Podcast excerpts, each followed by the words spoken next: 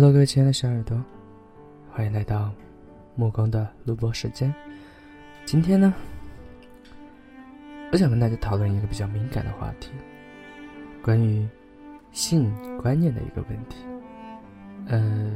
其实针对的更多的，其实我们都知道，就目前社会上。对女生这一方面，尤其是性这一方面，是有很大的偏见的。作为一个男人，其实靠一个人的想法肯定是不能改变整个社会的想法。但是今天为什么我要开这一场，呃，做这一场录播呢？呃，因为最近开直播的时候，有跟朋友们讨论到，女生在遭遇到比类似于非自愿性的性行为的时候，比如说强奸。尤其是小女孩或者说未成年人，在遭遇到那种诱奸、迷奸，甚至是强奸、猥亵这种类似的事情的时候，一方面他的内心还有身体都会受到极大的伤害，但是另一方面，其实社会上，包括自己的家庭，甚至是周围的同学或者朋友的眼光，都会给他们带来莫大的压力。然后呢，我想说的呢，就是。我们自己在直播间里面讨论出来的一个想法，就是我们没有办法控制自己这一辈子会遇到什么人，也没有办法去保证自己这一辈子就不会遇见那种变态的人，对吧？那在假如说真的有这样的事情发生在你的身上，或者说你身边的人的身上，或者说发生在社会上的时候，作为一个旁观者，或者说作为一个当局者。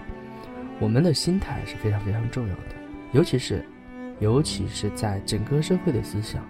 都不能给予那个受害者一个公平合理和合乎情理的一种嗯评论，或者说一种呃取向价值观的取向的时候，我们只有想办法去自己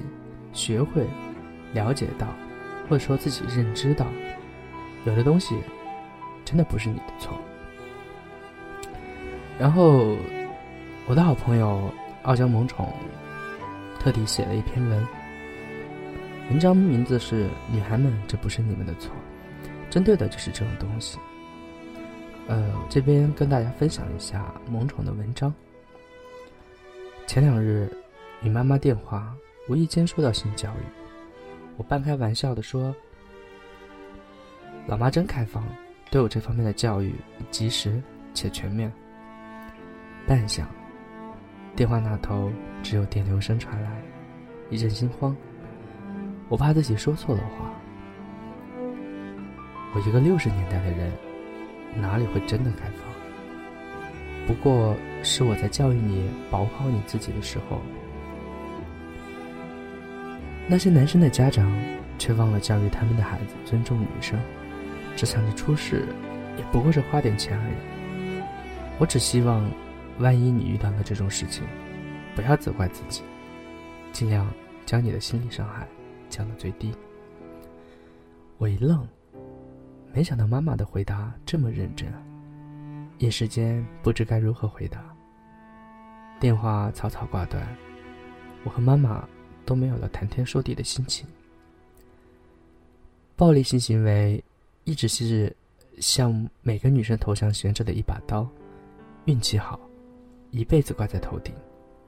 运气不好，掉下来的刀带给女生的几乎是灭顶之灾。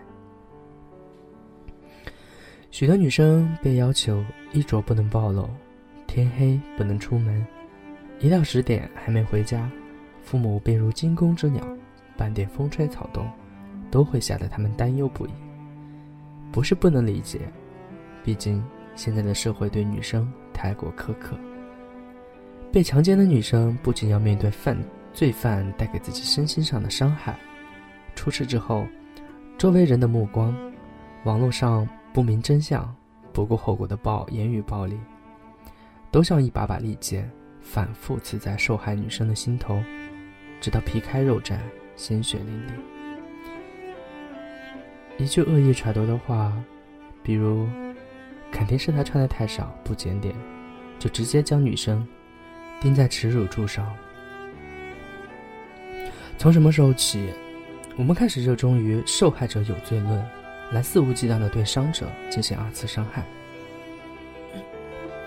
女生的衣着和出行时间从来都不应该成为实施犯罪的理由。曾经经历过性骚扰的我，谢谢母亲当年对我的正确的引导。她告诉我，性不脏；告诉我，被强迫的性行为错不在女生；告诉我，被强奸的女生不应该被歧视，她们应该被保护，但不该被可怜。在写出文字的前一晚。我刚得知一个相识的妹妹差点被强奸的经历，我一面气愤于她的马虎，一面担心她是否留下了阴影。社会新闻里太多受害女生身体痊愈后，心里却久久不得康复。她们将自己锁在柜子里，惧怕男性，甚至固执地给自己扣上了肮脏的标签。终其一生，她们都再无安宁。这不是他们的错，一辈子受惩罚的却是他们。我多么希望自己能够给予他们帮助，不过，就算我被母亲灌输了正确的观念，在遭遇性骚扰时，也会害怕到哭泣。我如何要求有更惨痛经历的他们如我一般，提及时平静而无羞愧呢？我虽只有一句无力的安慰，却依旧要说：遭遇性暴力后，及时到医院检查、处理伤口，排除感染疾病的可能；必要情况下，服用艾滋病阻断药，并且留下证据。至于报警，每个人都有自己的选择，毕竟不是所有人都能承受将自己的伤口撕扯开，让其他人看到其中血肉模糊，甚至腐肉丛生。只是，女孩们，一切都不是你们的错。你们仍然值得这个世界温柔相待。文章到这里就结束了，但是我的心思始终平静不下来。从我做主播两个多月的时间来，有很多的朋友跟我说过这方面的问题。其实我总结了一下，我这一辈子下来二十。二十六年时间，遇到的人很多，从我自己的身边，到网上的网友，或者到直播间的小耳朵，或者到，嗯，新闻里面看到的那些陌生人，我发现，受到过性骚扰，或者是甚至是被强奸的人，真的是不在少数。但是这个社会给予这些被伤害的人，这些受害者的，没有太多的温暖和关怀。而更多的是那种冷漠，甚至是嘲讽。我们没有办法去决定整个社会的一个观念的变化，我们只能从我们自身去改变。首先，作为一个局外人来说，当我们看到或者听说某一些事情，比如说强奸、猥亵这种类似的事情的时候，我们的心态不应该仅仅只是看热闹。我们应该给予那些被伤害的人更多的温暖和关怀，这是，这是我们能为别人做的事情。尤其是当那些事情发生在自己身边的朋友身上的时候，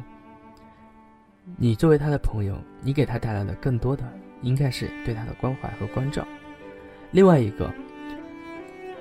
没有人可以保证自己这一辈子不会遇到类似的人或者类似的情况，你没有办法保证你不会遇到坏人。假如说，真当有什么事情发生在你身上的时候，你自己的心理状态也得要调整好。你首先要认知到这不是你的错误，而且你还认知到，为了防止你的身心进一步受到伤害，你要保证自己不会有染上疾病或者是怀孕的可能。其实，我觉得性这一方面最重要的事情，尤其是非自愿性的性行为，最重要的事情是什么？不是说。好像你失去了贞洁，或者说你会变得肮脏，这些东西都不是最重要的。最重要的事情是你要保证自己不会受到二次伤害，不会说因为这个事情导致自己染上了，呃，比如说艾滋病啊或者什么病之类的。另外一个就是千万千万不要因为这种事情怀孕了，这是两个身体上的，两个身体上的需要特别特别注意的事情。另外一个，那肯定就是心理上的。其实，就是一种那种就是别人犯下的错误，凭什么要让你来承担后果，对吧？虽然说你是当事人，假如说你是当事人，但是那是人家的错误，人家犯违反了法律和社会道德观念，对你实施了不好的事情。但是这个结果，这个结果，这个伤害不应该是由你来承担的。你首先得自己放放清一个自己的位置，你是受害者，而且就算是真的发生了这样的事情，你是受害者而已。你不要觉得好像我发生了这样的事情，我就会变得不干净了或者怎么样的，没有这一说。但凡有这样想法的人，你就让他去死吧，你就不用管他，搭理他干嘛呀？所有一切。不为你着想的人的想法，你根本就不用去搭理他。我还是希望所有的人都不会遇到这种类似的情况。其实，我听说过一些很多很多的事情，比如说就是在网上看到的，比如说留守儿童，尤其是那些小女孩，不懂人事的那些，被一些猥琐大叔哎做了一些不好的事情，这是一个。另外一个，我从呃自己身边的朋友，包括在包括。在网上遇到的一些朋友，我都听说过很多，呃，强奸的事情听说的少，但是类似于那种猥亵呀，包括露阴癖啊这种事情，我我听说过很多次。很多女生遇到这种事情确实会很惊慌，然后有的时候会甚至觉得心里面上压力会特别大，他会对男性有一种错误的认知，呃，甚至造成一定的心理问题。但是，所有的这一切都不是你的错，你没办法决定那些变态的人他的变态的行为，他会对什么人，他会对你，或者是对其他人做出这样变态的行为，或者是，呃，你会遇到什么样子的，呃，不好的事情，这个谁也说不定的，他不是你的错，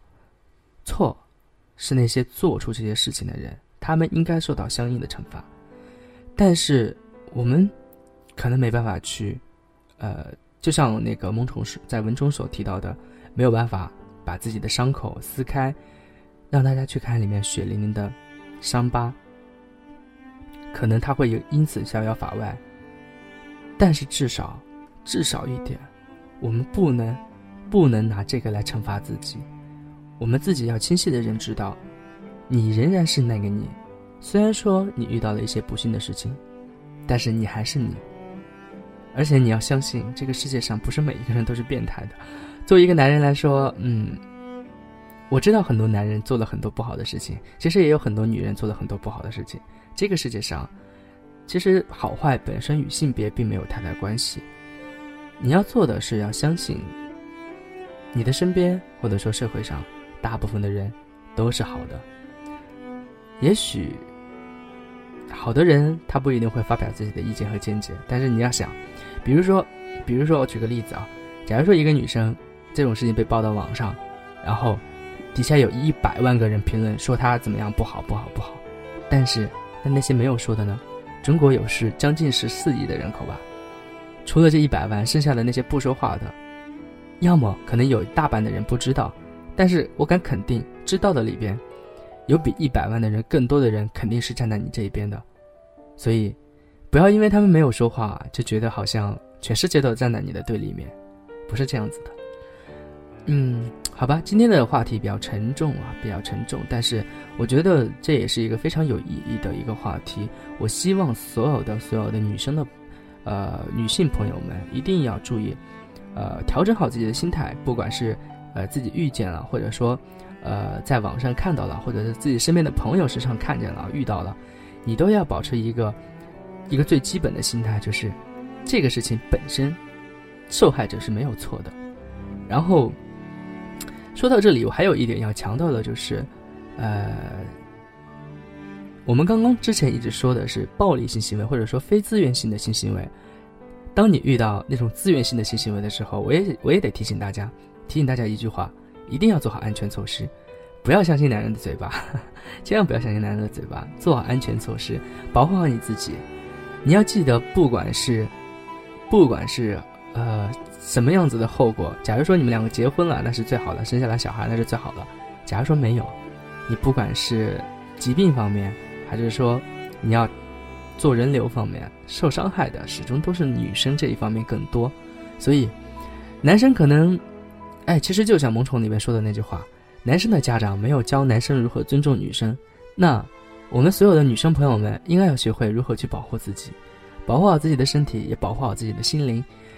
嗯，这样子的话，我相信在以后的生活中间，假如说真的遇到类似的情况的时候，我相信你可以有一个更好的、有一个完美的，或者说一个不会让自己受到进一步伤害的一个解决办法。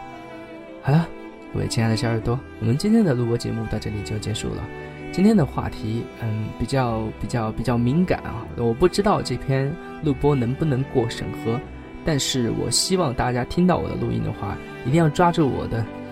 呃，呃，节目里面这几个点啊，大家一定要保护好自己，一定要健健康康、快快乐乐的一直走下去。人生那么长，要相信自己，肯定能过得快快乐乐、开开心心的。祝大家晚安好梦了，爱你们哦，拜拜。